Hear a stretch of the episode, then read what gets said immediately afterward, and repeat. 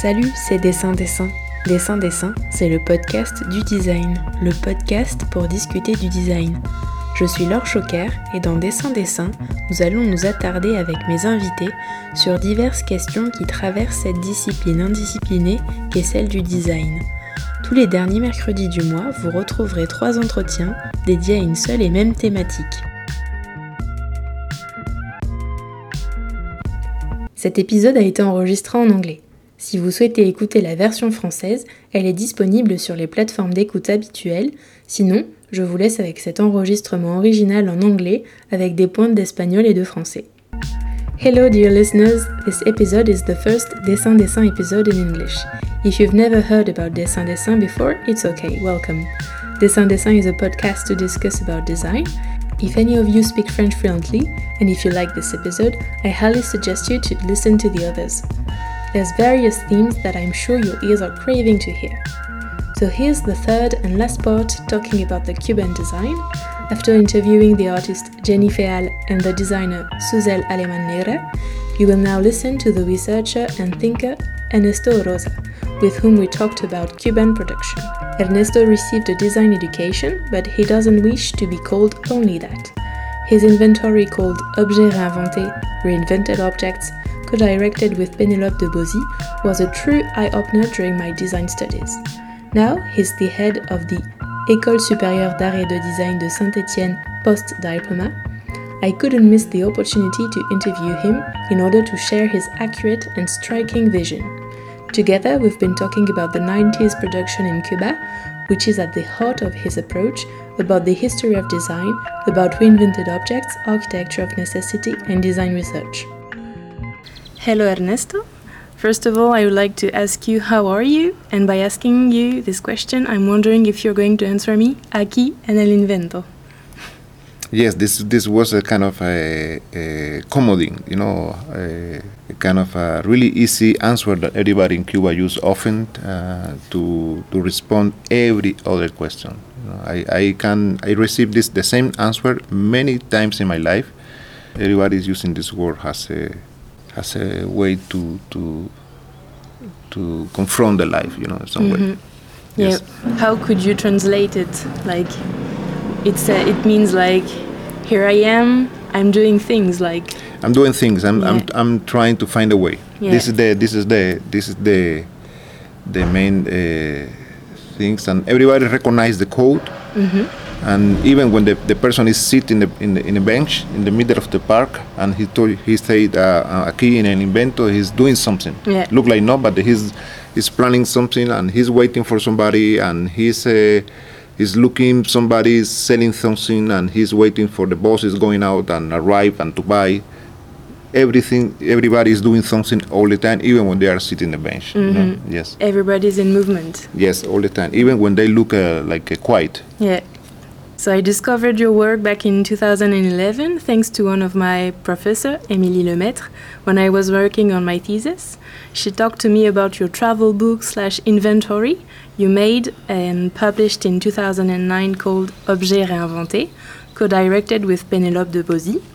This document is a recollection gathering an incredible amount of photos, text, quotes about the everyday life production during the 90s in several cities of Cuba. First things first, could you explain to us what does the Spanish word invento mean in the Cuban language? Yes, that, I, that uh, as I told you before, invento yeah. is a word that you can use uh, to talk about how to, to confront mm-hmm. the life every day, every moment. Uh, even when you have in Cuba, you have a, maybe you can you, you can have a job, mm-hmm. working for the government, working for somebody. You has a second job surviving you know yeah. then invento is is defining is defining that is defining your your action every day to survive to incorporate more money to your income every day um, and to find solutions sometimes it's not about money it's find materials to repair the house or to transform the house to do something new try to sell something it's a word that collects a lot of activities mm-hmm. not only uh, it's not even even when I talk about invention, really invent invention in Cuba, I decide to use the reinventing process, no invent. Inventor is more general to to to confront the restriction of the life, you know, the mm-hmm. constraints. Yeah. And the reinvention, then it will be more the the the name for objects. Yes, yes. Than the way of living. Yes, and sometimes it's no, they are uh, appropriating uh, solutions by others, and they are only, only reproducing something or adapting to the new context, uh, mm-hmm. materials and things. Yes. All right. So let's talk about the 90s in Cuba. You started on collecting different kinds of artifacts during the special period, La Periode Especial. In 1983, two laws have been very important for the Cubanos. The 19, uh, the 140 law, which was allowing to possess American dollars, and the 141, allowing the personal entrepreneurship in 1991, a fundamental text was also published, um, El Libro de la Familia. Could you tell us why these two laws and this family book were and are still really important? Yes, uh, what really happened was uh, uh, 1991, uh, 19, the, the, the, the 90, 1991 and 1992 was really hard years. Mm -hmm and, and, people decide to, to start doing things. People invade some uh, shops from the government and empty space, and they put tables there and they start selling things for other people. You know, because when somebody learned that he can do a lamp, a, kerosene lamp, doing uh, using the uh, beer cans or different kind of uh, metal uh, cans or glass bottles, mm-hmm. they decide to reproduce the object and try to sell the object to other ones. They invade the markets that was totally empty in this moment because before it was uh, occupied by the Russian or Soviet uh, products or Cuban products, but because the all the production in, the, in Cuba and importation was totally stopped or disappearing a little bit uh, fast, the people decide to invade these markets and they start selling things.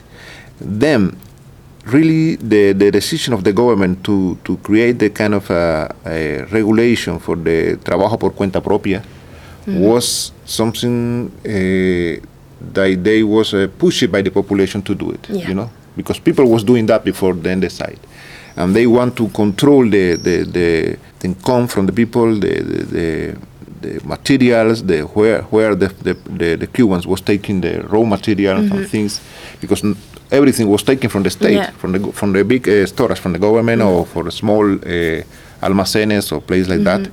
Then the government, maybe with three years later, decide to put control in this production, mm-hmm. and they try to regulate the production, and they use because there is no previous regulation, they decide to use industrias locales was yes. a, was a, an enterprise dedicated only to production of the souvenirs or yeah. kind of uh, artisans uh, works and but they are the only one that allow to the people to produce uh, things by themselves and to to uh, commercialize these products then the government use industrias locales to regulate the production of the mm-hmm. 90s and the liberation of the dollar was uh, was something and a strange decision from the government mainly for Fidel Castro because he, he was a against that. You were you many Cubans was in prison only for to have ten dollars. You know, mm. many years sometime. Then uh, was a kind of a emergency sortie or, or, or how can exit wait for the government because people was doing that before yeah. they decided to do yeah, it. Yeah, then the book of the family is a, a libro de la familia is a is a project created by the army and uh, Federación de Mujeres Cubanas. Okay. They decided to, to publish this book was a big uh, catalog of solutions and many many uh, attending many problems of the life, many many uh, areas of the of the of the of the activity in the house, mm-hmm. the, the, cooking process, the yeah. washing uh, the clothes, uh, the agricultural solutions, uh, many things. It was like a meta popular mechanic mm-hmm. review and they produce a compilation of many solutions coming from different different magazines around the world. And they put everything together and they publish the book and the book circulate between militaries the first year. All this right. was in 1991 yeah. because they was using the military as a vector to share information. Then the, the, this uh, soldier is taking the review uh, mm-hmm. the magazine and he's taking to his neighborhood and he will share information for the other. This was the process. Okay. In the period of one year the mm-hmm. same editorial, the same house uh, publishing, they found that they start receiving many letters from the population. Okay. With new solutions. Okay. in this case was no compilation by popular mechanics or other publication but was solution created by the peoples and the people produced the drawings and the photos and the recipe and they sent all this information to the editorial house okay and the, this editorial house was controlled by the state yeah yeah it's a, it's a editorial house controlled by the army even is okay. the, is the, the name of the editorial house is Verde Olivo editorial Verde Olivo okay Verde Olivo is the color of the uniform yeah. of the militaries yeah, yeah. Green them, olive. Yes, olive yes. Yeah. And then uh, they, in my opinion, this was a great decision to put everything together mm. again and to publish the, the second volume oh, yeah. of the book of the family, but in this case the, the title was uh, Con nuestros propios esfuerzos. Mm -hmm. And with our own efforts. Yes, yeah. and was a was a, a great compilation of uh, many solutions and different order of the of the life and it was kind of a do-it-yourself Bible. Yes, yes. And both books uh, you can uh, download online. The, the first mm. book, uh, Libro de la Familia, uh, no, the second book was circulating online in PDF version maybe for 10 years now. Mm-hmm. And the last uh, November, I went to the to the School of Architecture in, in Belgium, and we scanning the the second the, the book of the family, and both books can be downloaded from online now. Okay, I will put it yes. in the notes. Yeah, yeah. We send. Yeah. I can send you the links, and you can yeah. see the, the yes. books. Yes, thanks. Then, the, in my, my opinion, this was a, a one of the few actions that the government really take in this moment and, and was useful for people. The book disappeared. Nobody in Cuba has more copy because there was a really bad paper with acid and mm-hmm. maybe Russian paper in this moment and and it's, it's not easy to find copies in Cuba now. Okay. Um, because people are not using it anymore. Because we could think about like several volumes. No, no, no, no. It, only only this uh, volume and disappeared at the end of the 90s. Nobody want to. Okay. Because many of the of the food, uh, it, it, there is a big section dedicated to the food, uh, how mm-hmm. to produce food uh, almost without nothing. Yeah. And recuperating even sometimes recipes coming from the from the from the war, our war against Spain in the in the in the 18th uh, century or 19th century, and and we was a uh, people don't want to eat again leaves and you know the they decide to to forget the about the book and the book disappeared in some ways. I think Okay. people throw away the book and but now we are trying to reincorporate the PDF to the paquete semanal to different ways to Yeah. distribute the book uh, because now it's really needed by the population again. We'll talk about the paquete semanal later in the interview. Okay, okay. Which is also important to talk about is the interaction between two kinds of repair processes, the state one and the family one. What's different between those two and how do they interact with each other? You told us about it a little bit. Yes, I think uh, there is a big transfer between the ideas and, and force and, and resource even between the repair process uh, taken by the government and the population. When Che Guevara was asking to the workers in 1961 to build their own machinery, was uh, the, this, this the, the, the sentence from him, the statement from him is the worker build your own machinery. But there is a sentence before that say now that you can repair, that you can produce new spare, uh, produce spare parts, then you need to produce the new machinery. Mhm. You know, this the first the first sentence it is ne- I never use it, but this the, the first sentence say that now that you know how to repair and to produce spare parts, you can now to put to, to, to build the new machinery. Yeah. Then the, the, the task to, to repair the industrial park in the in the Cuba was developed uh, or was a call from the, coming from the government to incorporate uh, the workers to the to the repair process in the factories because Yeah. many factories was totally uh, uh, without any production in the, in the first years of the revolution, and some of the, the even against again the the action was taken was taken first by the by the population. Mm-hmm. Many workers start to associating between them Yeah. because they created spare parts and they create a committee of spare parts. This Yeah. was in 19 before 1960 was that before the, the Che Guevara statement, and they was organizing together and creating a spare part because they don't want to lose the, his job and they was trying to put the factory in in, in, in, in production and working.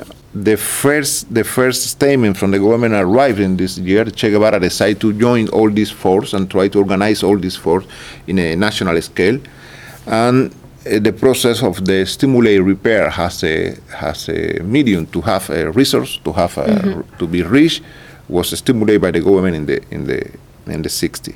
In the parallel the same Cuban that was working for the government, repairing machines to produce something in the factory, he need to go to the house and to repair his furniture, his washing machine, his fans, refrigerators, and things. Then the task was really fluxing, uh, moving from different uh, different sector of the of the life in the city, and people was transferring information from one part to the other one. Many people was uh, was uh, starting going to the school to do engineers. Uh, career and, and, and really high level technicians mm-hmm. and all this information and content and knowledge was incorporated to the process of repair. Yeah, it was a word of mouth. Yeah, of course, yeah. yes. Um, now it's difficult to, to you know to separate mm-hmm, the two. Yeah, yeah. yeah. Sometimes I, I, I think I use uh, the I don't know if it's Enrique Billy or, or Jerry Mente, but uh, I use this image of this guy because I, I, I made this guy. He was a repairman for MiG 21 this is a very sophisticated uh, combat uh, plane from the Russian army. Yeah. And this guy was repairing engines for this uh, for this plane. Okay. But at the same time, he was doing a small repair in the house to, to fit the kitchen or or the or the or the mixer. The same person was doing two different kind of activity yeah. and two different uh, level of yeah. Uh, of knowledge, no, to, course, to, to produce yeah. the repair process. Yeah. Yeah, I don't know if I answered your question, but uh, no, I just wanted uh, people who are listening to us, make them understand what was the role of the state and what was the role of the citizens. Because the state was like you said it, because main at the at the first time it was a citizen movement, yeah. and then the state organize yeah organize everything and they create something that everybody every, every cuban knows is the consol consolidados it's like mm -hmm. a, a, it's a state uh, institution uh, dedicated to repair TVs, uh, television set, uh, television set, and mm-hmm. radios and and many objects until today. You know, this consolidate or consolidados, I don't mm-hmm. know how to mm-hmm. say in English yeah. this word, uh, uh, is a small workshop or ateliers around all the country that you can mm-hmm. you can you can you bring, can bring anything and, and they repair yes, it. Yes, yes, yes. All right.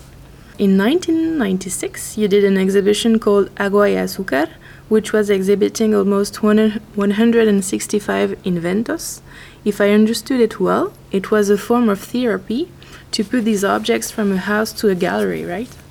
The, the, the exhibition was uh, named uh, Agua con Azúcar. This mm -hmm. is a this is a is a kind of a boson. You say boson? Yeah, drink. Drink yeah. that we uh, use in Cuba a lot. I was okay. a I was a great drinker of agua con azúcar. I love it. So you're just mixing sugar and water. Yeah, and in my case, I love with the it's a dark sugar. No, it's a brown brown yeah. sugar. Uh, but for Cuban, no, this kind of a, a, drink has a, has something that you can drink now to to stop the the uh, the need to, to eat something, you know. All right. Then it was in the in the in the special period was something that people drink because they don't have food. All right. But at the same time, was a metaphor about Cuba. Cuba was a, a uh, sugar and water mm. one, you know, all it's the time. Mix. Yeah, yeah. Yes. But even the, the, the, production of the sugar in Cuba stopped in the 90s when many wow. of the factory was totally uh, disarmed and, and and never more we we uh, put again in production. Some of some, so so only some of them, yeah. Even the products of first necessity were not used yeah, anymore. Yeah, were yeah. not produced. Then the exhibition was uh, was something that I uh, did with uh, three more designers coming from the different generation of the school okay. of design in this moment. It was in La Habana. In La Habana, in Centro de Desarrollo de las Artes Visuales, was uh, is is an, a very important space to to uh, to show art in mm -hmm. Cuba, and we this was our second exhibition okay. in this moment. The first one was uh, occurred one year before. Um, Agua con Azúcar uh, was really accompanied by another exhibition, parallel exhibition that we created was the, La Muestra Provisional, was uh, mm-hmm. an exhibition of objects made by, designed by us and produced by us, using the codes that we found in the research about the Cuban production of the 90s, you know, okay. like uh, improvisation, uh, provisionality, uh, uh, reuse, these kind of things. Then we insert, like you say, uh, 165 objects mm-hmm. mainly. You know, there is a lot of uh, small pieces like uh, uh rings, uh, rings, or yeah. But in general, was yes, yeah. but in general was uh, almost this quantity. Okay. And the idea was never to do a kind of therapy. We are doing a research. We are doing a research and in, in in this moment was uh, interesting to put all this content together in the place. We was using an art, really artist, uh, uh, a place to use it to show art, sculpture, paints, and this kind of installation, this kind of things. But we decided to put uh, this big uh, archive of uh, Cuban objects from the from the crisis.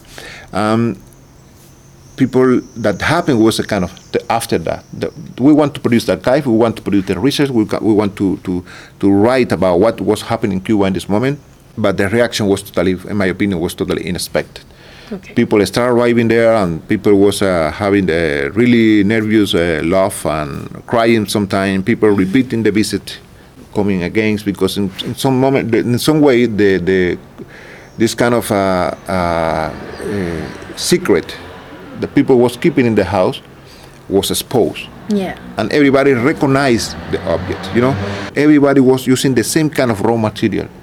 Then if somebody create a lamp, any other person in the city with different level of, uh, of uh, education or living in any kind of neighborhood in the city was using the same object because this is the only way to produce this object, you know then you can be the, the director of the of the National Center for the Arts. You recognize this object at the same time that somebody living may, maybe in the really poor condition yeah. was recognizing the same object. Mm-hmm.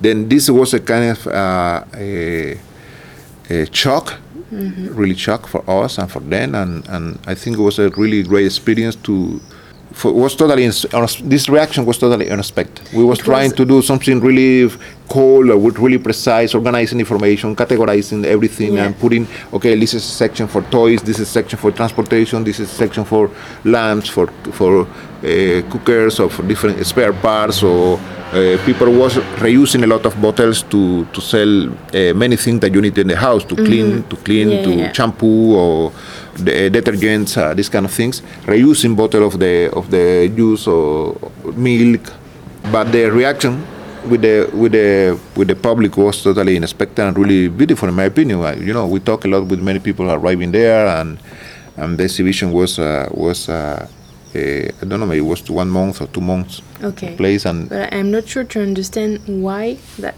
it was a shock for people. Was it a shock to see that everyone was doing the same things? Yes, yes. And was it also a shock to see everyday objects in this kind of places? No, no, no. The shock was uh, everybody was recognizing that they was living in this condition. Okay. This was a shock. Yeah.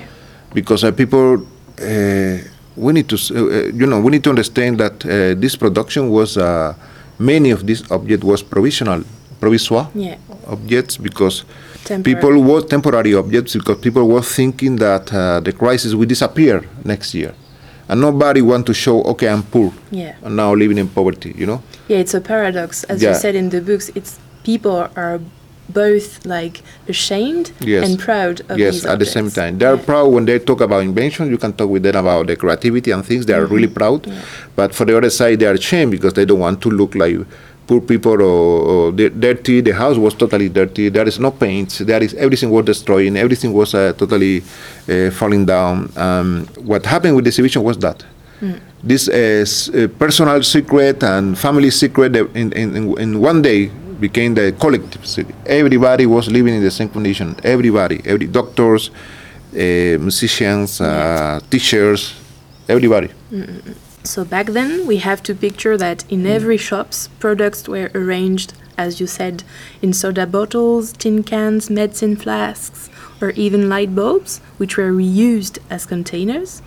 I wanted to ask you what are your thoughts about the zero waste and lose items slash unpacked occidental behaviors as a way to act sustainably? What's your point of view about this? Do you think it's complete bullshit or a first step into a consumer society to a more careful one? Uh, I think it's important. No, I think uh, we we I don't know how to call in English. I, I know how to how to uh, tecnología o the final del tú. No, it's kind of a technology that you develop to resolve problem that you create mm-hmm. when you are yeah. producing. Yeah. You know, these kind of things. Mm-hmm. And all this recycling process that we know today about plastics and things is technology at the end of the of the tube. Uh, we use a lot of package for nothing. You know, we know this is something that. Uh, is adding to the cost of the of the product that you are uh, buying every day. And at the same time, we, uh, we have in the sense so this this is something that we talked yesterday here. You know, we, you, you can find a bottle of water, and they are selling you a really clean water, really special, coming from the from the from the glacier or the yeah. mountain. But at the same time, we, we, they are selling you that because they say the other water around the world are contaminated, but they are selling you this selling you this water using a, a, a pet bottle. You know. Yeah then you are buying you are buying uh, the problem and you are buying the solution supposedly no? At the same time. There, there is a it's a crazy situation. I don't know how much time we can we can uh, uh, keep doing that. Mm-hmm. and i think uh, we need to start thinking about to don't produce things uh, to resolve the problem that we are producing when we produce. We need to think more to do research more and to, to try to be a, a but I think it's something that the, this kind of solution will not, never will come from the from the capitalist yeah, people. Uh, you know, this need sure. to be. But you are you are doing politics when you buy things. You know. Yeah. Then we need to decide what what we want to buy, uh, what we want to consume every day. This is the only thing that we can do in relation with the package. You know, we can we can put pressure about about producer rejecting some products look like a really easy task, but it's, it's really complicated because our life is really imbricated and we are living in family and people have different decisions inside the family. It's, a, it's not easy, but I think it's possible to do it. It's difficult to talk about about that when you are coming from Cuba. I, I yeah, uh, I would like to ask you. Maybe we can you can share with the listeners because you you were born in La Habana. Yeah. Right, and then you came in France. Yes. And then you uh, came back in Miami, and then you now you're today you're in Saint Etienne. Yes, yes, yeah, yes. Then uh, the, I I don't remember the year, but uh, Natalie Arnaud invited me uh, uh, many years ago to in the friend of the one of the Biennale, mm-hmm. of the Saint Etienne Biennale, and she invited me to a to a project that uh, was dedicated to the recycling and and I don't remember the name now, but was based in the recycling process and yeah. this kind of things. And I, right here, I, I, I remember I wrote my test, mm-hmm. but uh, the first the first the first thing that I say was uh, okay, nobody in Cuba is talking about recycling, about uh, uh environmental issue, issues, yeah. you know. People are trying to survive. Exactly. You know. Yeah. Even many of the solutions that we created in the 90s was uh, against the environment totally. You know, people start producing a lot of plastic. Yeah. This was one of the way to do it. True. And people start using plastic that you can use only or is you can use when you want, but the, the, the recommendation is use use this plastic only one time in connection with the food. Mm, mm, mm, and they start producing many things, uh, mixing different kind of plastics, plastics, different colors, and and creating uh, cups and, and, glass with them and yeah, plates. like marble plastic. Yes, yes. Normally it's really toxic and, and yeah and there is any because the government or because many uh, any the school of design and the government decide don't pay attention to this production only to control by the illegal process and things nobody was advising these people that they was doing uh, something bad for the health of the mm-hmm. population you know. Then I, this was my first uh, my first uh, statement in the in the test. In this moment with Natalie Arnaud invited me to talk about recycling. Cubans never are thinking about recycling recycling. They are trying to survive the the, the crisis, and and and was uh, really in, immoral from my side to say, okay, we are trying to push all this production to the environmental uh, uh, concern when mm. really sometimes is the opposite, you know. Yes. Then we need to be coherent and we need to be uh, to be sincere with this this production. Mm. And, but for sure, when you are producing, when you are reusing, for instance, many bottles that we reuse in Cuba for for uh, commercialized products and things, this is a great action, in my mm. opinion, no? Because we have this uh, uh, accumulation of PET bottles around or glass bottle, and, and all this work with reuse, connecting with the reusing material that we discard every day to use or to repair or to produce new economies and to help new economies of uh, people selling the uh, I don't know. There is a lot of products that you can buy, uh, ink or things to clean the bathroom or this kind of thing. Mm-mm. This, in my opinion, this is good.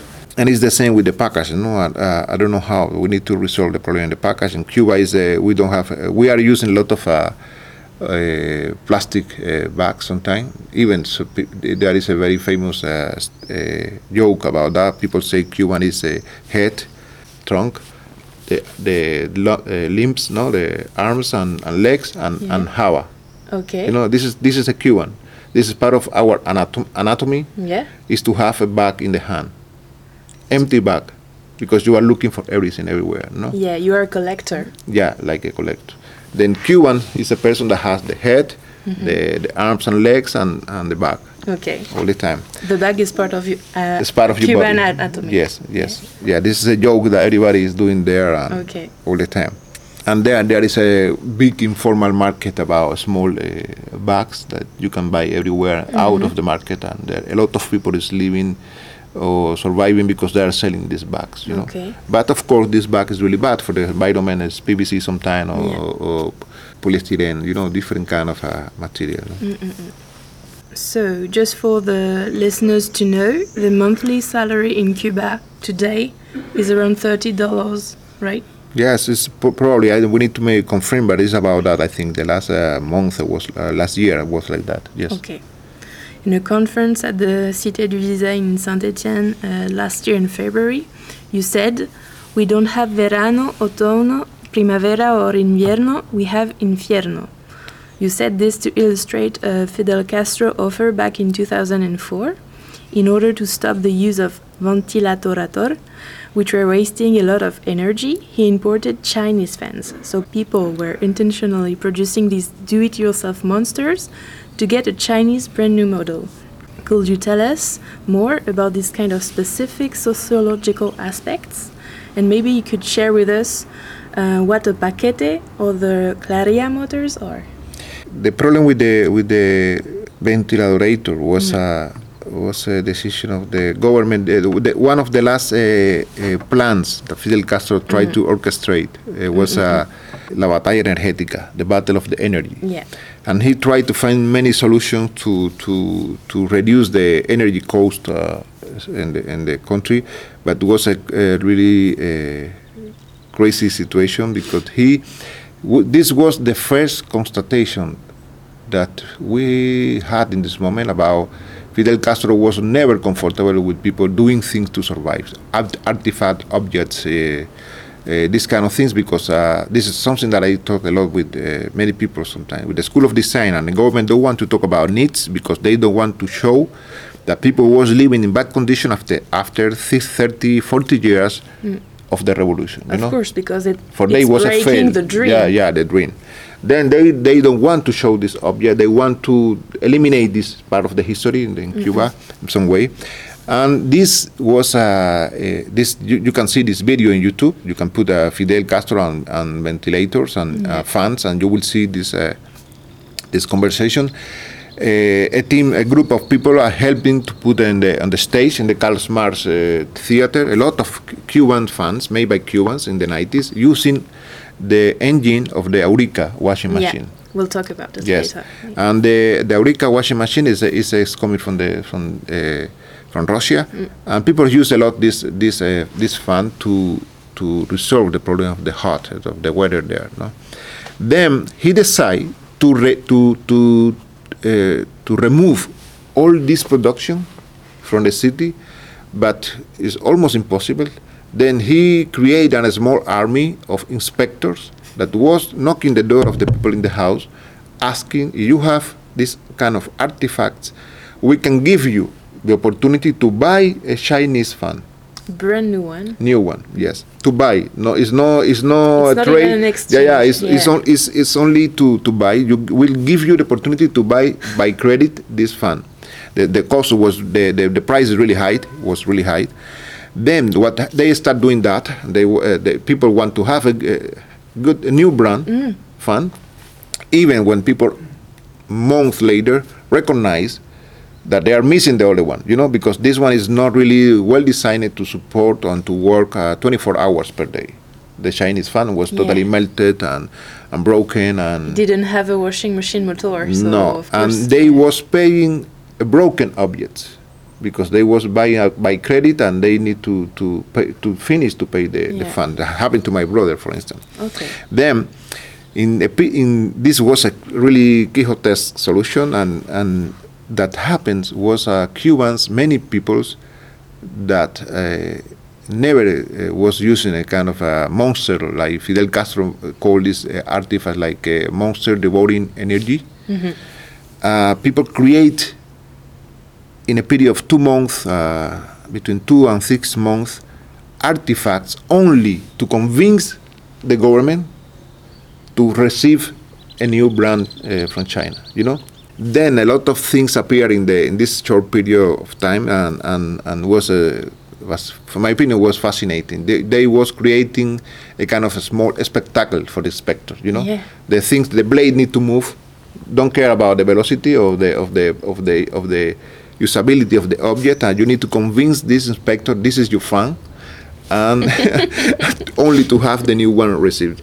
Uh, yeah, it was really interesting. But this this uh, this showed a little bit how Cuban is confronting the government, the Cuban regulation. It's not only about scarcity, about is is sometimes against the restriction that the government create to to to the people to to create and to produce things and to mm. but it was really funny and it was all the time fascinating i was dreaming with this place because in some place in havana for sure was accumulate all these uh, russian uh, washing machine fans with with the with the invention that people create yeah, to what, convince what this. What did they do with it? Yeah, yeah, I don't know. I would like to find the place, but will be a really uh, a great agua con exhibition. You know, it's a fascinating exactly, place. Yeah. Yes.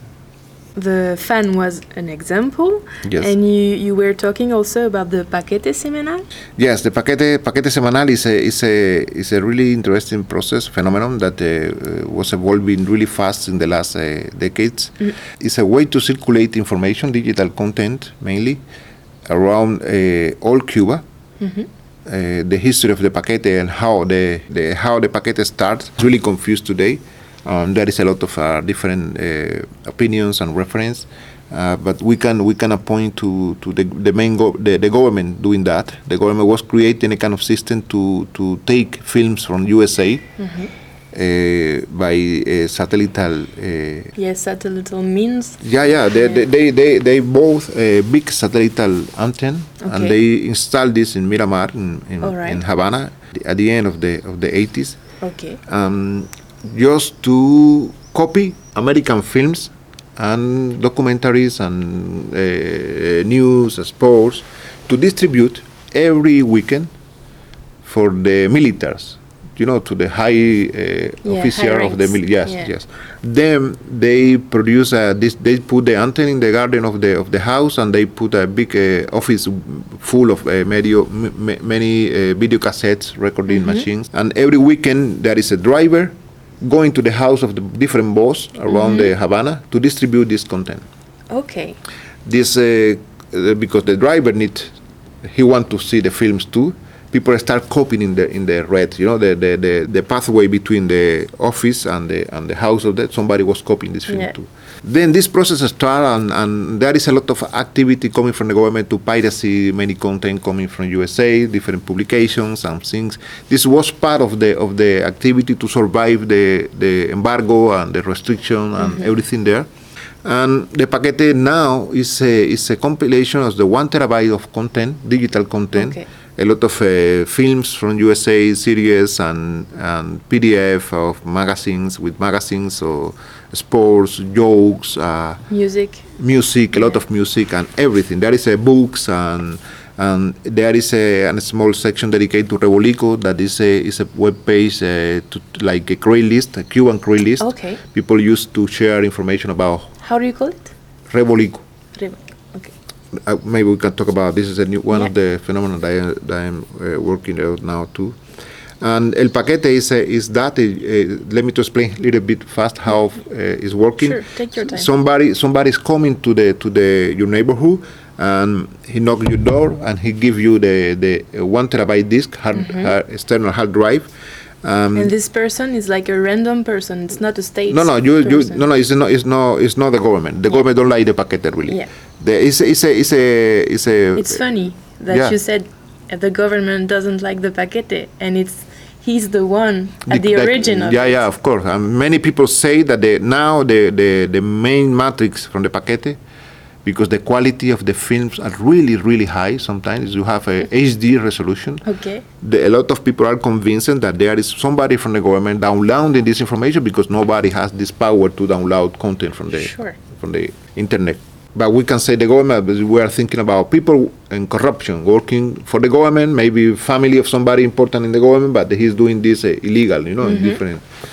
Then uh, there is a lot of small uh, reds or connections. Somebody you know somebody and somebody come to your house and he give you the disk um, you copy what you want to copy you mm-hmm. decide mm-hmm. and you call other person. Every time is the same person in the exchange you call other person and you need to talk you don't need to talk with them. You only call them and hang up. Okay. And they are coming and you put one CUC is like uh, equivalent the cuban uh, dollar okay. inside the the the envelope of the hard drive yeah. and to, you give the material to other person all right. okay all right it's like then, a kind of secret network yes and maybe will be 15 persons all right the last person will call to the first one coming in the bike, you know, and this person will take the disc with 15 CUC. All right. Okay. Yeah. And he return again next week Monday. Okay. This is the process of the distribution. Then uh, the paquete, uh, you know, became a, a, a great uh, way to distribute contents and information, and people was uh, people don't want to see the national television because it's really boring or really is uh, repeating it's every propaganda. time the same propa- yeah, yeah, or propaganda or repeating every program every year you, you, for 20 years you are looking the same films the same things and mm. Then the paquete has a really a lot of uh, diversity of the of the materials and at the same time is uh, targeting many different age and kind of population or mm-hmm. interests and things and you can find many things many good films sometimes sometimes really bad films you know there is everything inside and in some moment, Cubans decide, many artists decide to use the paquete as a way to distribute content, video clips and music from them. Mm. Then I think th- this moment the paquete uh, becomes really strong and really uh, root with the with the connected with the production, cultural production in Cuba in this moment, and a group of people decide to create the magazines. It's impossible to print something in Cuba only if you are you have the authorization of the government. Then a lot of uh, PDF and review uh, magazines appeared in the in connection with the paquete, and they are circulating only inside the paquete, dedicated to many things, to sport, to to. Uh, and these are Cuban productions. Yes, totally. Yes and there is a lot of uh, advertising, announce, and different. You know, this the Paquete is, is, is, a great place for many design graphic designers too. They are doing a lot of work working for others inside the mm, mm, so, mm, using the Paquete and, and this digital content. And this is the paquete. Is uh, the government tried to, in some moment, tried to, to stop the paquete, but it was impossible for them. And they create a contra paquete, a kind of a parallel product. Yeah. They they call la mochila. It's yeah, like, it's a, like the, the, backpack. Yeah, backpack. Um, they put uh, inside a film like Godard or this kind of thing, but you can find Godard inside the paquete too, yeah. you know. But they try to, they have uh, this conversation about taste, bad taste, uh, what happened with the paquete. Paquete is is is, incor- in, is incorporate is inserting in the in the for the use of the Cuban a lot of uh, soap opera, really bad soap opera from Mexico, Colombia, or these uh, many. Uh, uh, telebasura programs coming mm-hmm. from USA yeah. or Europe and things, and they try to create a really intellectual uh, paquete, but was totally a fail. But a, the, the conversation and the participation of the government has a confrontation with the re- original paquete. Is, for me, is really interesting. You know? What happened in the history of, of this process was really, really interesting. Mm. The, the, we'll talk about we'll talk about the good taste and bad taste okay, later because okay, that's something okay. I really yeah, want to talk about yeah. with you. So yeah, and you can maybe tell us about the Cuban Craigslist instead of the Claria. What do you think? Yes, yes. Okay, no, the, the, this uh, uh, two informatics, 2 Mhm. uh, programmers from the from the Cuban University. They start working together to organizing uh, something that everybody in Cuba knows very well has a listas. Listas, Yeah. the list. La list, las listas was uh, uh, is now is still uh, working even when we have the Revolico and other things. The, the people is using the listas still. Mhm. Listas is uh, documents like Word or uh, this kind of uh, you know uh, test documents, insert inside the intranet. Okay. You know, there, for many years Cuba don't have any internet. Now we have internet, some kind of uh, access to internet. But people has internet. Many enterprise was connected between them or have connection between all the department inside the, the enterprise or sometimes connected many other ones institution and people uh, share information inside information to work you know it's a, it's, Yeah. a, it's a kind of intranet to work to develop the activity of the enterprise of the government of the uh, of it. i'm talking about when i saw enterprise i'm talking about the government you know in this moment it's only office from the government Okay. but could be the minister of healthy or could be uh, minister of education or It's job offers from yes, the government. Yes, all this uh, place has a internet, and people start sharing information inside the servers using these uh, documents to put. I'm selling this uh, chemise, this uh, Yeah. shirt, and this is the price, and this is my telephone. Then he put the document inside, and somebody added, okay. I'm selling. I'm buying. I need to buy a motorbike. Uh, blah, blah, blah. Uh, then this list or listas start accumulating a lot of content information. Yeah, but how do you find a shirt if you're looking for a shirt? Okay, you need to do the search and you put the shirt and Yeah. you put the, you know use the search of the document or the program and you can use it. Okay. People people is still using that. It's a big compilation of information about how to trade things and one day both guys, these really young guys and, and informatics, decide to take all the content of the list Mm-hmm. and to produce a website with this content. Okay. It was illegal in the in this moment to have a website in Cuba. When was that? It was uh, I don't remember the day now, but uh, but uh, this need to be I think was at the end of the 2010 maybe. Okay. We need to confirm. I, I, I 10 years, yeah, yeah, 10 years ago. yeah. I, I will like maybe we can you, we can look at Revolik online because you can see Yeah, the yeah, Revolik online, and maybe there is an about page. I have an And- interview to I did an interview to one of them Okay. many years ago. And is uh, revolico means anything in Cuban? It's a, it's, a- it's a it's a revolution that uh, become Rome. I think it's a Ah. it's a messy things, you know. okay. It's a it's a Arabic. It's a, the the origin of the word is Arabic, Okay. and it's a couch. It's a revolico is a messy things. Okay. You know, it's like a scrambled air, the eggs. You know, it's a something really really uh, chaotic and messy. Okay. Let me see. Maybe here we have an about. Yeah, so the, on this website, it's much easier to find a shirt if you're looking for a shirt.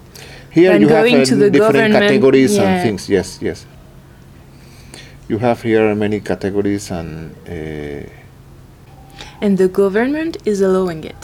Yes, the, the history of the of the government fighting against uh, Revolico is. Uh, I, is, I think in a some moment we have a big. Uh, yeah, yeah. It's a, it's, it's, uh, we need to do a film about that. It was a big battle, because these guys are really smart, and the government put the, the other side put the smart guys to trying to, to, to fight these people. You know, informatics hackers against Okay. hackers and things. Yeah. And, but they they it was impossible for them to control the process and they found every time was a joke the, the interview that i have with the iran is really uh, the history is really really full of uh, creative actions for both sides you know then they take all this content and they put inside the website and people start using Revolico a lot mm-hmm. Sometimes you call your family living in USA or Spain and you say, okay, can you go to Revolico? I'm looking for this kind of things. And this your family out made the serve for you and they give you the information. You know, send you the information. Okay, call these people. These people has a. So it wasn't possible to have an access to Yes, Revolico yes. at the time yes. because the government was, was like, all the time blocking the things. Alright. Sometimes even you can find a way to communicate with them, and they will send you a domain, different domain, you know, Mm-hmm. Yeah. and could be the name could be. Uh, se- I remember there is a severo.com, no, Yeah. could be any kind of name, and you access to Revolico. Okay. This was was one of the solutions that they found. Create many domains Mm-hmm. to send to the people, and people was using different domains. yeah, so it was impossible for Yes. the state to control yes. it. In some moment, the people of the Revolico they found a way to go inside the paquete. Then, when you are taking the paquete, you have an offline version updated Yes. Yeah. of the Revolico. Okay. Some moments, many years ago, we was tr- we was doing a, an, uh, for the Bienal of Havana. Somebody invited me to do something uh, for them. I, I decided to do something inside Revolico. I talked with the people of the Revolico to create a section. Now it's not possible to access to the content, but uh, was part of the of the process of the Revolico. I created a kind of a, a document like. uh was an editorial process. I, I created um, a small magazine, Yeah. invite writers, and I invite many artists to create uh, new designs of the Revolico logotype. And every week the logotype was changed, Okay. and a new test about Revolico was linked to the to the web Okay. page. In this moment, I think it's, it's my my perception as to what happened. I invite uh, to write people from different uh, approach to the Cuban reality. Uh, one of them was Ana Olema, is a, is a Cuban uh, activist and artist living in Miami now Okay. and she is really really uh, direct and confrontational. She is really confronting the government all the time, uh, speaking the, the truth all the time. And this test was inside Revolico, and in this moment, the paquete was pressured pressured by the government. Okay, if you put Revolico inside, we uh, we close the paquete. You know, Wow, we will okay. be. okay. Then, for one week, Paquete arrived without Revolico, and in this week, every person asked to the people of the Paquete, okay, I don't want. You don't have Revolico, I don't want the Paquete. Then Revolico returned to the Paquete in offline version, and, and let me see here. You see, you can see Revolico Retombe was the was the Okay. the name of the project that I did, and and We can. We will check it out on yeah, your yeah. website. Yeah, yeah, it's possible to check it. out. There is Perfect. a printed version of the book and things. Then Revolico is that. It's a, it's a way to trade content and things I, I use a lot.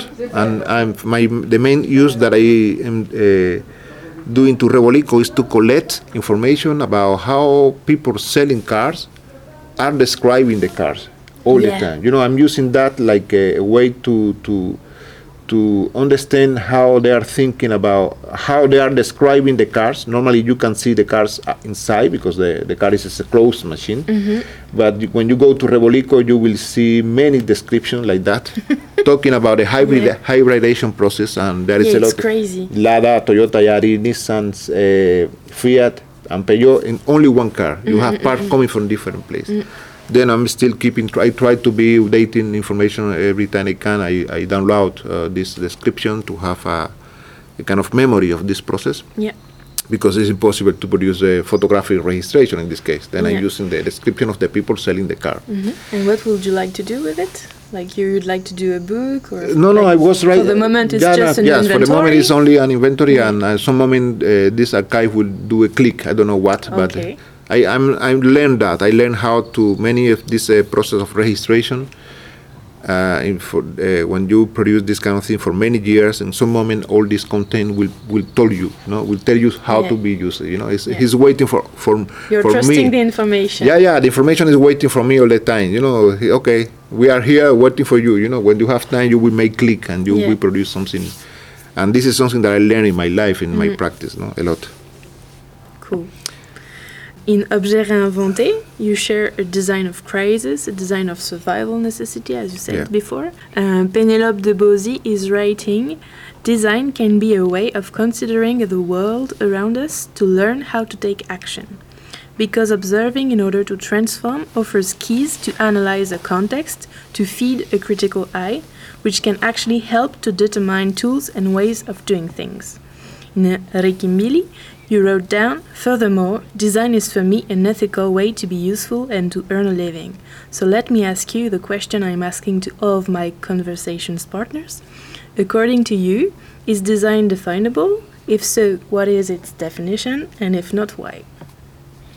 Yes, uh, my opinion changed a lot. You know, I, in this moment, when I said uh, uh, design for me is an ethical way to be Yeah. useful and earn li- uh, living, was a really. Uh, yeah, you wrote it down like 10 years No, ago. no, but I'm really happy to, to think in this way. I was thinking about that because uh, this was my way to to survive in some way. You know, really, I was uh, doing that, and and I'm keeping this uh, ethical position in relation to design. You know, it's, it's, a, it's something that we need to, to keep and to be uh, the base of our Yeah. action in design. Need to be the, the ethical approach to the production and and the consume and everything. Um, yes, but I'm thinking a lot now too because I'm here now in, in, in Saint Etienne and working with many researchers, design researchers, and things, uh, and people involved in this uh, practice. I'm thinking a lot about what is design, how we can uh, define this practice, or if we need to do it or not. In my from my perception was uh, every time design was a heter- heterodoxical practice. You know, mm-hmm. there is a lot of uh, disciplines and practices around that are informing the practice of design. Then has a has a has a, a individual. I don't like to be uh, defined as a designer only because um, I, I'm trying to do many things at the same time. I think everything I'm doing is design, but I don't want to be uh, call it as a name has a designer because the the ha, there is different ways to understand what is design today. Then I like to think that design research is the practice to produce the question what is design. I'm sure about that. You know, my opinion, this is something that is really interesting for me and really important for me.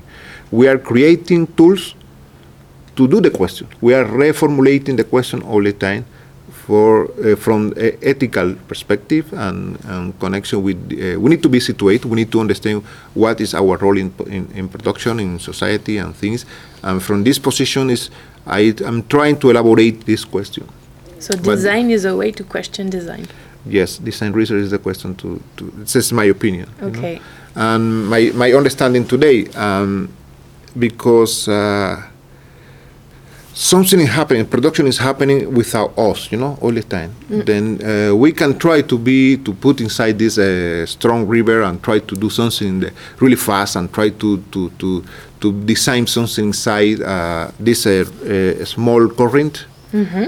without stop, you know and I think this is not a good way. It's better to be out looking what happened in the river and try to take action to have some benefits. Sometimes you need to only to as many popular people, many uh, vernacular practices are doing around the world. There is a big fluxus of current or material, and somebody arrives only in one moment and put the hand and take something for produce something for the community. You know, then this is one of the way to to to, to be in connection with this. Uh, capitalists uh, look like infinite process of production, and and we need to to think uh, how we can transform this this situation. You know, mm-hmm. but if you go inside this process, you will be uh, dragged by the force. You know, yeah. I think it's good to have the distance, to have the possibility to think together, to work together, and try to be punctual and, and pointing to specific uh, problematics and needs and real needs and these kind mm-hmm. of things. You know.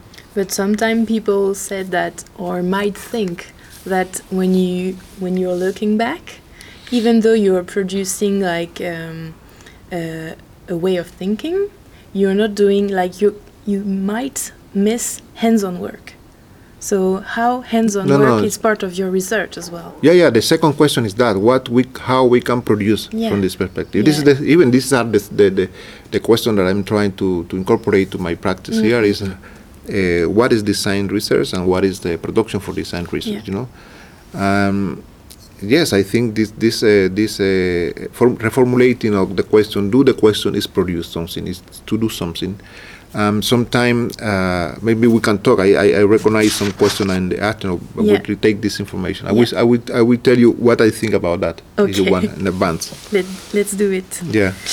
Um, yeah, I would like to discuss with you about the notion of closed and open objects. You talk about the, the car. Still in Rikimbili, you wrote down the concept of generation a applied to the evolving steps of objects, presume a faith into the future, as if it was obvious that every single new object was better than the previous one. This reasoning assures quite the opposite the permanency of a system, not its evolution. This quote is making me think about the absurd system of the various generations of iPhones, for example, which is which has now reached its 11th version. Every product of Apple or what I'm calling good examples of closed objects because you're not supposed to be able to open them, to repair or hack them, which is a, a catastrophe in terms of sustainability and human aptitude. To open an object, being able to repair it, to transform it, is a true act of disobedience nowadays, and we both know that Cuban people are mastering this method. It's a process of freedom which puts Sony, Swatch, or NASA products at the same level, as you said, a process of transculturation. We can talk about the motor of the Aurika brainwashing machine, which is one of the most technical objects used in Cuba.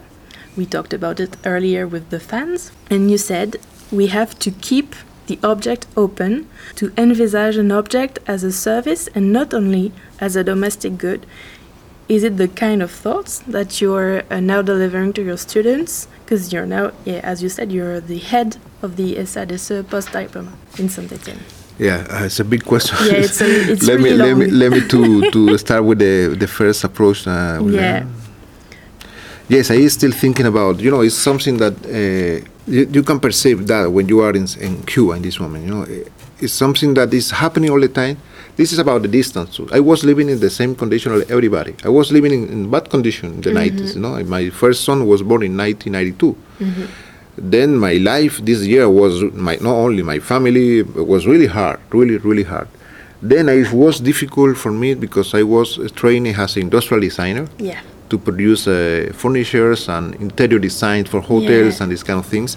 And i was doing for six months almost projects for the for the government designing interior design for for hotels. And i was not the boss of the project. I was a student just finishing the school and they sent me to work with the two architects. And i was uh, uh, designing a lot of chairs and furniture for the hotel taking responsibility because when you made a mistake, when you are doing a, a bedside uh table, you know, and you are ha- doing an hotel that have 400 rooms, you are doing 400 mistake, you know. Then I was, I was trying to think about about this for the first time in my life. I finished the school. I was confronted with this kind of uh, problems and things. But at the same time, it was uh, my earn my my my salary was 198 uh, Cuban pesos. Okay. In dollars? In dollars uh, was uh, one dollar something because the dollar in this moment was 150. Then I was working all the month to buy a bottle of oil at the end of the month. It was really hard. You know, I I, I, I can't do it. I can't. Then I stopped. I was I, I, I support a lot. I was uh, I, I, I, I I tried to be there uh, almost six months, and because I was uh, obligated to, to pay my my studies Yeah. working in this condition as a as a two years uh, servicio social, they call servicio social to pay you university studies and things. But I decided to went to my house and I start doing uh, individual, uh, having my individual practice with friends. We create con Azúcar. It was in 1996. You know, Yeah. was some years later. Uh, we start doing research around. Uh, then I tried to take distance, but it was totally inside the process, totally inside. Even I, I in, in some moment, really fast, maybe one year later after I left the job, I, I was doing drawings every day, trying to be radical designer, doing the furniture designs or like uh, Andrea Branzi, Yeah. Sottsass, these kind of things. And one day I recognized I was totally schizophrenic because I was creating this uh, fantastic world like uh, Cuban Memphis and these kind of things. And for the other side, I was uh, surviving. I was trying to create a bench for the family because uh, the only thing that I can produce in this moment was collecting things on the street and put together things, you know. Then I stopped the first year to do this, and I started doing research, talking with people, my neighbors mainly. I started my neighborhood, talking with people and connecting with people, and, and my own family. My mother-in-law in this moment was a really activist uh, person uh, helping to survive to, to us. She had a lot of experience, and yes, I have this distance. I have this uh, possibility to to. Uh, I I learn how to do. I learn how to to be inside and having distance at the same time. It's really complicated. And in some moment in the maybe many years after I start the research, I I start thinking about how many objects in Cuba was open all the time. How many years was the same TV in the, my, the in the house of my neighbor? The TV was open maybe ten years. The fan was uh, without the without the the envelope. You know, the, I don't know how to call, but uh, Just uh, the wings. yeah, only the blades with the engine. You know, Yeah. this kind of things happen a lot. We was inside a big body, and you can see every part, everything inside. You know, and for me it was really interesting because uh, when you are repairing things and you need to repair every day, it's better don't have the things uh, closed again, every time closing, every time closing. You open and you start living inside this uh, environment all the time. This is, from my opinion, this is a great, a great uh, phenomenon. No? I don't know. I was criticizing a lot how we, as a designer, we are thinking about uh, every object that we use, in furniture mainly, has a back. No, Why? Why? Every time there is a back of the of this uh, cabinet, you know, and the cabinet is ugly, and the beautiful is only a front. No, Yeah. this kind of relation with the object for me was all the time the concern Yeah, about it's what. part of, um, at least in France and maybe in Europe, it's part of our uh, decorative arts heritage. Yes, yes, also. yes, of course. And but this is something strange. As for me, it was really strange all the time. And even because the the back of the object is the place when you arrive to the object, you can fix everything going back, and the technical part of the object is all the time hide. Yeah. Then normally you you don't recognize how this object is working, and they are taking you out of the technical problem of the object. It's Yeah. kind of an exclusivity process, and you will be really far of the how this object Yeah, is working. It was really strong during the streamline period. Yes, well. yes.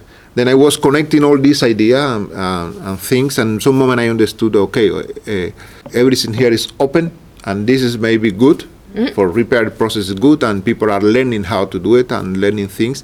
And when you arrive to the house, somebody somebody has the object open, you will learn how to to do things too, you know, because it's the first time that you are uh, looking inside. When you open something, you are removing the secret. When you start repairing, even you are now the new author of the process. You know, there is a, a beautiful connection with things when you are doing that and keeping a, uh, keeping your mind in in in.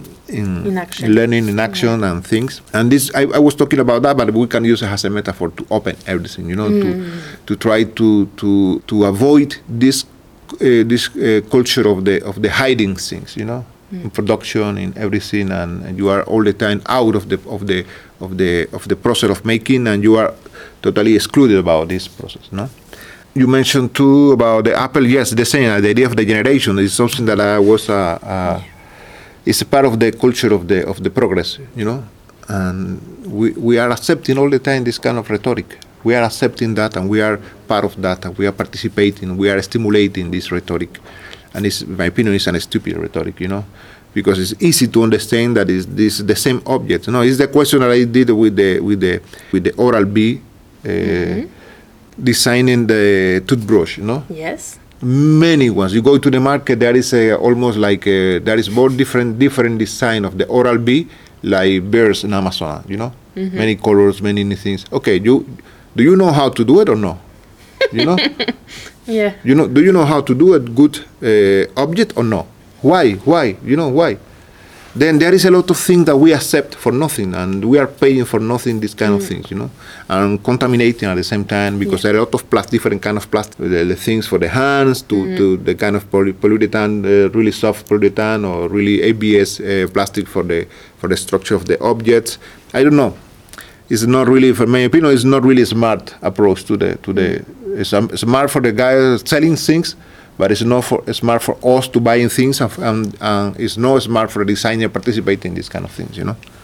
And the other question you about that is the yes, when you start doing this kind of things in Cuba, this is something that you will see everywhere. People uh, start taking trust. Okay, I can do it. I can. I can. I can. I can. The people decide open everything. You know, this was like uh the first action of disobedience. That, in my opinion, no. Okay, you are a little bit uh, scared because if I open these uh, uh, things, maybe I don't know how to put together everything later, no, and I will be destroying the objects. But in some moment when people learn how to do it, they went after the after repair uh, small washing machines. People start repairing cars, and people start producing houses. You know, the the people start uh, salting the limits. You know, or jumping the limits all Yeah. the time, trying to to to do it. Uh, It gives freedom. Yeah, in some ways, freedom. I, I think I, I'm really uh, Spinoza, Antonia Artaud too. When you say that uh, the, the freedom is the understanding of what you need. To understand that you are not free is freedom. You know, when you understand that what you need really, this is the only moment that we have of, of freedom. This is uh, Spinoza, but it's the same uh, Hegel and Engels and. Antonio Artaud says something like that. He said that he he referred to cruelty. For him, he was using the, the theater of the, the teatro de la crueldad, and he say la, he say he say that cru- cruelty is a, is a moment of lucidity. Okay, yeah. Uh, when you understand the same, when you understand what you need, you know, is the is this kind of a moment of illumination is the is for him cruelty because uh, you can escape that. He's using the cruelty cruelty in the different ambiguous word uh, uh, means for him. Uh, for us because for him it was really clear but means that uh, there is a force of the lucidity force of the understanding that is really painful because you understand you do you can't escape that you know mm. you will be part of that all the time. Mm-hmm. Yes, I'm I'm trying to do it. I think uh, this year was a special year because the COVID situation and things. Mm. I'm trying to. I'm working now with the with the with the program of the next year with the students, mm-hmm. and yes, uh, the, this is the plan to have this kind of uh, relation with the practice and the same time with the institution to open Cité to many other projects and things. The idea of the of the openness will invade mm. everything here. You know, is the plan. Even in 2020, there's always this very elitist and fake debate around what's good design and what's bad design, or worse, what's good or bad taste. At least in Europe, which I find regrettable. In Notes sur la Maison Moirée, you wrote the least risky path for the professional is the one with a predilection for imitation and for an anecdotal design, approved by the market and the guardians of the discipline history. The taste is determining the designer position. It instantaneously justifies his her choices, but at the cost of the object evolution consciousness and the cities that surrounded these very objects. So, what's your advice to the young generation who obviously affected by this way of creating? Uh, yes, I think that, that the only. You were talking about like schizophrenia yeah, doing design yeah, and i yeah, think it's really strong even today. Like mm. when you are practicing design you're still yeah you still have these two sides yes. of your personality because you can in order to survive you have to work for i don't, I don't know for industrial processes. You have to make chairs to earn a living and on the other on the other hand you can also practice research as you as you said before. Yeah. It's really it's really complicated for for the young generation and yeah how how what's your advice? I don't know. There is a many many many ways to do it you know. I think we need to try to be independent and and try to be uh, you know when you are going to the school of design you are receiving a lot of information about the history of design. The history mm. of design is beautiful. I love the history of design. My my my my test and my practice in general is a kind of a reaction some way to the history of design not like a reaction against that, but uh, in connection with that. Mm. When I was writing about Cuban production of the 90s, uh, in some moment I tried to to have this conversation with other people, people, and I tried to put this conversation inside the history of design.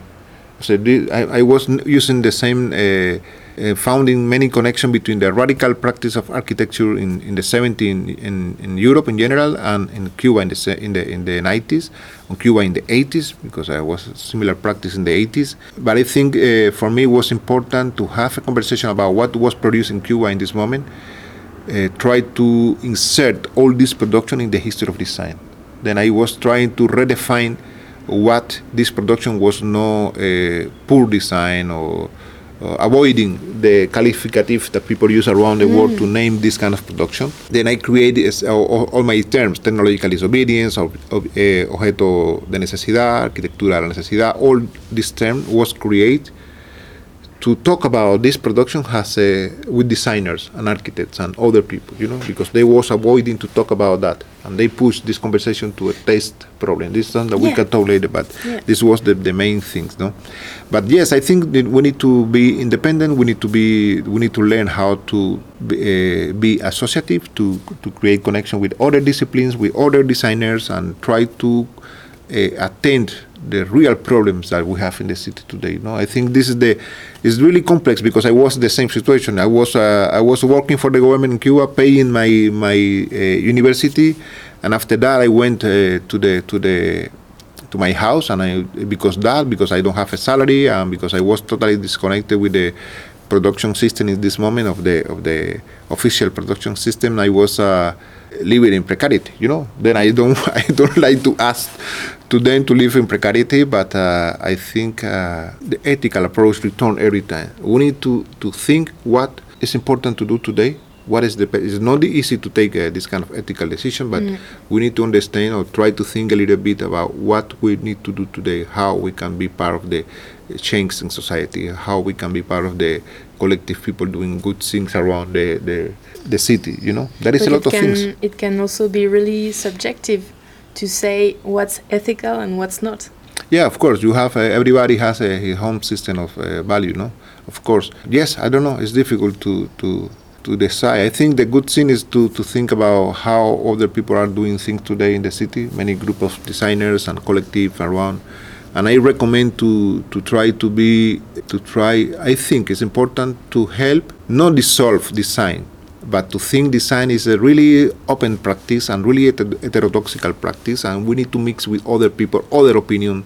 We are not a sector. It's, it's, we need to avoid to be a sector. You know a few people with only we have the knowledge about that. No, no, no. We need mm. to be really uh, connected with others and open to other opinions and approach and, and learning. We need to learn how to do it. Mm. According to you, what's good design? What's bad design? Is there any good taste or bad taste? Yeah, I don't know. This is something that I love. This kind of uh, uh, question. Yeah, I, I think I, it's absurd but some people. No, no, it's important for me. Yeah, it's really important. Yeah. I, as I told you before, in Cuba, the government and the School of Design use the idea of the of the bad taste to push all the production of the 90s. Mm-mm. Okay, ah, this is bad taste, and people call me, okay, Ernesto, do you want to do a, a lecture about kitsch? I say, I'm not working about kitsch. Ah, all these objects that you are collecting is not kitsch. No, for me it's not kitsch. Object of necessity. Then you know, I, I, this was for them for them for them was easy to push all this production to the problem of taste, and you can find even today many architects criticizing how people is transforming the city to to adapt the house to the new needs, has a problem of taste. Ah, you are destroying the beauty Havana. You are putting uh, concrete uh, dolphins in the roof and this kind of things, but they never are pointing to the pro- the real problem is the government don't allow to the people to have connect to produce having advice from the architects or engineers. You know, it's a, it's a, it's a okay, they decide, don't pay attention or only to push this conversation to the problem of taste and uh, don't pay attention in the real problem to, to resolve the needs mm-hmm. because the, this is architecture of necessity you know yeah. in my opinion uh, it's the same with objects then i was uh, i like to use the, the idea of the guten form you know, the, from the Germans, uh, Max Bill, or this uh, idealistic approach to design. Mm-hmm. In my opinion, is totally idealistic, and it's really beautiful when you understand what they are trying to say about or to think about that. Is for me, is really interesting. No, it's really. It's, in my opinion, is even you, we can think about that as speculative, you know, that they talk about and small people know how to produce beauty forms, and this form is really uh, integrate in the needs and the functions and the material and the use of the of the of the labor and everything. You know, it's like the perfect object. I say Guten form is the form that you can reuse. This is this is my answer to, to Max Bill. Okay. Okay. Of course, when they say Guten form, they are talking about design, not only the only one form. You know. Yeah. It's a general approach to the to design. But I like to say that I, the only, from my opinion, the only the Guten form is the form that you can reuse because we have imagination to to found many other use for the same mm-hmm. the same things yeah. And the needs and the life and everything is changing all the time you know then to think about one form contained in time forever is stupid in my opinion we need to think about form that could be used again by other generation other people other things you mm-hmm. know i don't care about uh, bad taste or, or yeah. I, I thinking about needs all the time you know this is a, this is an excuse excuse to put a uh, to help this sector of designers to create value over other people, and they are they are taking the the position. Okay, we are we decide what is good and what is beautiful and what is ugly, uh, this kind of thing. It's, it's really capitalistic. Totally, totally. But at the same time, it's really stupid because you, the history of design and is full of many artifacts, really ugly and but really important in the history. You know, in the use mm. of technology, in the use of the materials, or in the use of because they was a impacting the way different approach to mm. something. Uh, so you you were talking about ugly design. Yeah, yeah. I am using the. I, am using no, no, no. I'm using the, the, the, this rhetoric to talk about that. Yeah. But you know, for me, the the ugly and the beauty yeah, relation with that is no, no, no. It's good. It's good. I love it. So, still in Notes sur la Maison Moirée, uh, you wrote, It is necessary to recognize that the non professionals are producing more objects than the educated individuals in design schools or universities. The real world is determined by shapes, as you said, by form, that non professionals create in their companies and workshop. So, does it mean that everybody can be a designer? And if so, what's the point of studying design? Yes, yes. I, uh, this is something that I'm thinking a lot now too this idea. I was uh, the last year I was uh, reusing a statement from Augusto Boal. Mm-hmm. He's a theater man from Brazil, and he has a statement that said everybody can do theater, even actors. He said that, and he was criticizing the, the the social division of the work, you know, all the time and it's really strong. The That's statement good. is really strong. Yeah. Then I, I'm reusing his statement in many in posters. I, I, I, I did a poster for uh, an exhibition in the in New York last year. Is is the exhibition is a is a canc- is postponed because the COVID, but the poster will be out uh, really soon, I think. And I'm using the idea of the everybody can design, even designers. And it's the same with the politics. Everybody can do politics, even politicians. And then I was using all these statements together and create this poster about that. I think it's important to think in this approach. And the, and, and Ivan Illich was uh, considering this idea of the there is a lot of uh, inhabilitant profession, no? Yeah. Profession that ca- has the the the power to remove the capacity of the people to do things. You know, he was using many examples. The example of the somebody, uh, you know, I don't know, sepulturero in French is Um, uh, cimetière. yeah. Yeah. The, the guy, the person Yeah, that was, yeah, this inti- this institution create a kind of a syndicate, and only then can be able to do this kind of activity. But before it was different, you know. It's the same with design and with architectural uh, practice and things. We create a lot of norms, a lot of standards to control the limits of the discipline and to create power around that and removing the capacities for the other ones. This is something that I uh, thinking a lot about that in, in the last uh, month about how if design is an inhab- inhabilitant profession, design research is an ultra inhabilitant profession because it's a small sect of people that have Exactly. knowledge that nobody has. Yeah. Then how we can we can we can go in the opposite direction. I think uh, design research could be the discipline or not the discipline but the practice, the activity, activity that uh, that create habilitant condition using different ways. You know, create condition to talk about that together with working class, with doctors, with people, to how we can reformulate society together. Then, if we start keeping this uh, this uh, profession as a sector vision, sector group, we will be totally excluded of the reality from one side. We were auto put inside the something mm. small, really small, mm, small, mm, small. It's not only to keep the power. It's only you are reducing a lot to you, and society is doing things around you. You know, but there are people designing, producing a lot of things, yeah. and you are every time more, more, more, more small inside the practice. I think we can use design research as a place to create conditions to involve everybody in decision in society in production. No, it's something that I would like to even to propose for. The, it's my proposition for the for the curatorial project of the Biennale, Yeah. the next Biennale. Yes, It's a strong ambition yeah, I know, I know, but I would like to test. No, I think we need to do it. Yeah. because I think that a lot of people in our design sector Hmm. think that research is r- it's a very very small and elitist part. Yes, I think we can use it in the opposite way. It's Yeah. the way to return to create uh, design research as a, a habilitant activity. Yeah. This for is sure. my proposition. Good. In Rikimbili, you wrote, uh, When I'm trying to find a comparable experience which will allows me to describe in the best way the state of disconnection we are facing, it's the camper lifestyle which crossing my mind. Or better still, to camp by the seaside or by the countryside. During these years, a lot of people among ourselves have lived downtown as if they were camping. I can't resist making a risky parallel but by talking about this need of disconnection that some people are urging. We're now facing in France since a few years a city exodus. More and more people are moving from cities to countries to aspire to a more rational way of living. These two situations are undoubtedly extremely different.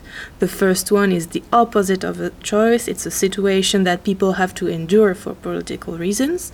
And the second one is definitely an individual decision, a choice to live in a sober way, as Pierre Rabhi advocates. The common point between these two situations is that the Cubanos, as French people, are both sharing the same planet, which has entered in the Anthropocene era. In this context, do you think that a glocal way of creating things is at its early stage to build a sustainable era. Yes, this is this is something that returned to me a lot. You know, there is a lot of concern in Europe. When you arrive here, you see a lot of concern about in relation with design. It means, no, with the with the how we can resolve the problem of the pollution, of contamination of the mm. of the planet. It's something that you never. There is people talking about that in USA, of course, you know, mm. but. Uh, I was living in Miami, no? Yeah. Then How long have you been living there? It was uh, 12 years, maybe. Okay. Yeah, it was a long time. And of course, uh, there there is different approach in different place. But uh, when I start talking about that here, I all the time thinking about people living in Cuba and in Miami, even having real problem every day. You know. Yeah. That's, every day. That's super paradoxal. Yeah, yeah. And that's why I said it's a risky parallel to make. Yeah, yeah. But I was thinking about real uh, uh, other part of the society, working class people uh, doing things and without job in this moment, mm. and they can survive maybe for one month because there is no food. You can go out and you do have uh, maybe you have in your in your account uh, twenty dollars. You know, like, like was my case many many many years in my life in Miami. You know, sometimes you don't have nothing to buy things to survive fifteen days. Then how we can talk about that? How many people we sacrifice in this kind of action? You know, I think this is something important in the history of design too. When you think about how the history of design was moving, you know, we, was a kind of a, a, the movement was a response to imperative all the time. Sometimes you have the technological imperative, sometimes it's economical economic imperative, sometimes it's a, it's a ergonomic. Uh, there is a lot of force, you know, modulating and informing the, the production all the time. When we are thinking about imperative, we are we need to think about sacrifice too. When you are doing something uh, and you put favors, efforts inside production, you are sac- sacrificing other things. Then the history of design is the history of the sacrifice. We are doing that all the time, sacrificing something more. The only thing that put everybody in the same level is the planet. You know, we are now in the risk.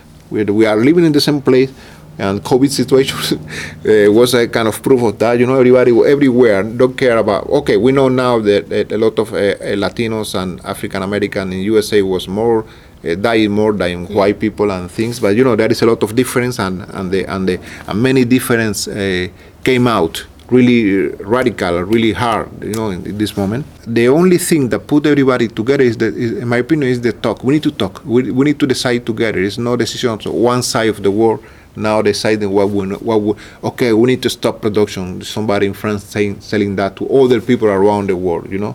No we need to find a way to to i don't know how. I don't know. I don't have any answer. Maybe we should do an international paquete yeah, yeah, I don't know. I think there, there is a lot of uh, international paquetes. You know, paquete is, is, is, a, is a local answer. It's a glo- mm. how you call it, local, uh, yeah. local answer to the to the this conflict of the mm. of the thing.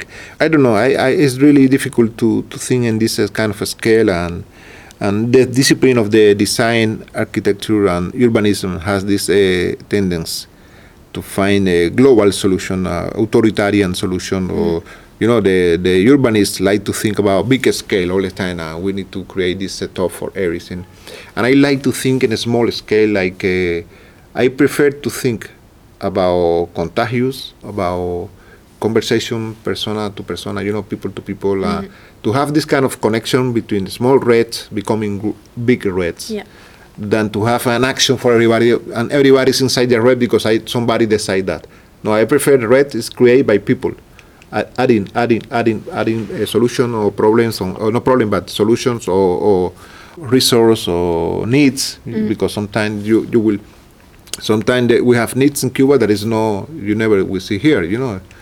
Then I think every solution need to be appointing to real needs. I think every time return to me this problem. But what what are real needs because reality for Cuban people is different than reality for French people. Yes, because the reason because we need to think about uh, how you say local. You know, the needs in Cuba is needs in Cuba. Is not, I can do nothing with the problem. To, I, I, it's not good for me a fan created by China to sell fans around the world to everybody. This fan is not working in Cuba. It's melted. We are using the fan 24 hours. The, the, the fan is melting the, the 10 first hours, you know then uh, we cannot stop to do these kind of things. We need to find solution for for, for a specific solution, for specific problems or needs. We are trying to, you know, designer want to have the last solution for all these national or international problems. You know, this is a mistake, a big mm. mistake, and we are producing for nothing. Uh, to end our conversation, I would like to ask you a musical recommendation, Ernesto. In Cuba, even your music is hybrid. The timba is a fusion between salsa and Afro American music. Could you advise us to listen to a particular band? In the 90s, we listened to uh, NG La Banda. It's, a, it's a, the most important and very famous uh, timba band in mm -hmm. Cuba. And was, an, was a kind of a evolution or, or branch coming from Irakere Irakere. Irakere. This the Chucho Valdés is in some way the guy that uh, produced the first uh, timba music. Mm-hmm. But uh, Jose Luis Cortés, el, the director of the of the NG La Banda, he was the in some way he was uh, appointing only to the timba as a as a new way to do. It's really hybrid and really complex. It's really difficult to reduce but I was for, for I was using the, ten, the term timba for me own practice. You know, somebody asking me, "What are you doing?" I'm doing timba. No? Timba has different things. Timba has people coming from the from the uh, population, really uh, poor people. Sometimes coming from really poor neighborhood, and sometimes many times uh, black people. You know, African, Cuban African peoples, uh, Africans, uh, or, uh, African origins, or mixed or things. going to Cuban school what uh, was open for everybody. The, mm-hmm. the School of Arts in Cuba was uh, really open for every people with talents. And in the at the end of the 80s, many of these people went to Russia, to Tchaikovsky Institute, to learn music, so, uh, so really sophisticated wow. and, and symphonic. At the same time, the levels of the of the many Cuban conservatories was really high, really high. Uh, Tosco, he can play uh, Bach in the flauta. He's a, he's a flute and he can uh, he can do what, what, he want to do. You know, this guy has a lot of talents and, and skills and is really creative. And then Timba was that. Timba was informed by people that really high level instrumentist people mm-hmm. playing different instruments. Uh, and connected with the reality. Tosco was writing a lot of texts uh, talking about the reality of the country in this moment, and he was even sometimes the, the, the son was a recipe to make kind of a picadillo de soya was a very famous food that we have in Cuba in this moment, and he was doing all the time a kind of uh, euphemistic songs about mm-hmm. that, you know, and he was a kind of chronic about the, the reality of in Cuba in this moment, but at the same time he was uh, criticizing prostitution and corruption and, and really authoritarian measures coming from the government. Even when this guy is supporting the revolution, no? this guy is he he's supporting uh, the government, supporting Fidel Castro, but he was in some way uh, criticizing him, using a lot of uh, metaphors and things. I'm, there is a song uh, of him that uh, was never played in Cuba. It's a, it's a inedit song Mm-hmm. He gave me the song I, many years ago, mm-hmm. and I have it. And he say uh, he's calling Fidel Castro Superman. Okay. But in this moment, Fidel Castro uh, uh, was uh, the the person in charge of the one regul- uh, regulation. He was supporting these things to control how many musicians was taking money. You know about employing other music uh, musicians and things and they create a, a regulation that was affecting this business. Mm-hmm.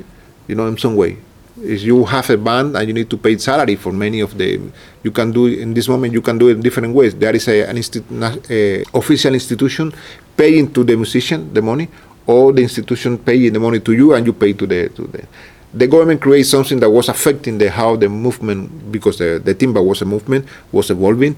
And Tosco write uh, he wrote this uh, a song that said uh, Superman, I will say in Spanish first, I will try to translate. Mm, sure. Superman, eh, ten cuidado con las estalactitas y las estalagmitas. He was appealing to the to the underground life. You know, yeah. the, these people is in living French. In, in French, we can translate it uh, like uh, attention, uh, Superman Fidel Castro. Fais attention aux stalactites et aux. Les stalagmites. Ouais.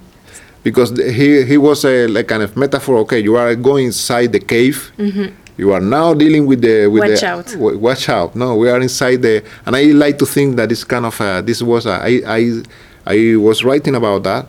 Uh, this could be the first uh, sentence of the new uh, Cannibal Manifest. You know, because it was it was like a big mouth yes. of the underground life, uh, underground life in Cuba, how people was uh, surviving, and now you are taking this kind of totally unpopular decision mm-hmm. to affect our life, and we are living in the underground. We are living in the cave. You know, mm-hmm. this kind of uh, things. And and timba is good. And after that, there is a lot of uh, Cuban uh, musician. I love. I think we have a great, uh, the best uh, cultural product. So if Cuba is the music. If we're like typing down on YouTube Tosco Picadillos de Soya. Yeah, we you can, will see. We yes, can yeah. find the music. Yeah, Picadillo de Soya y Échale Limón is other okay. of the timba songs, and the music is there, and and the movement in general is there. You know, was was initiated by Chucho Valdés, uh, was consolidated by uh, NG La Banda, the, mm-hmm. the, the orchestra. Mm-hmm. Uh, until today, it was updated by many peoples, and this after that, the the timba is mixed with reggaeton. And yeah, I've seen some uh, yes, in YouTube. Yes, yeah, yeah, yeah.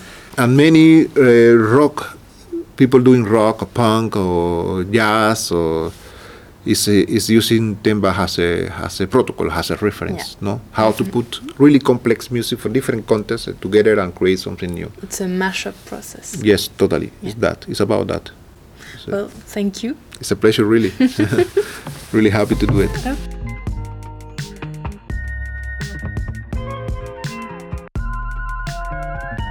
So now you just need to spend this next month of August to listen to timba music. And feel free to connect with Ernesto to keep the conversation open. I hope this first English interview has reached several hearts and minds. I was really happy to do it. Please, if you enjoyed it, help Dessin Dessein to reach the stars by adding some on Apple Podcast, Deezer, Mixcloud, or Spotify. You can also help by following it on Instagram. Let's talk again soon.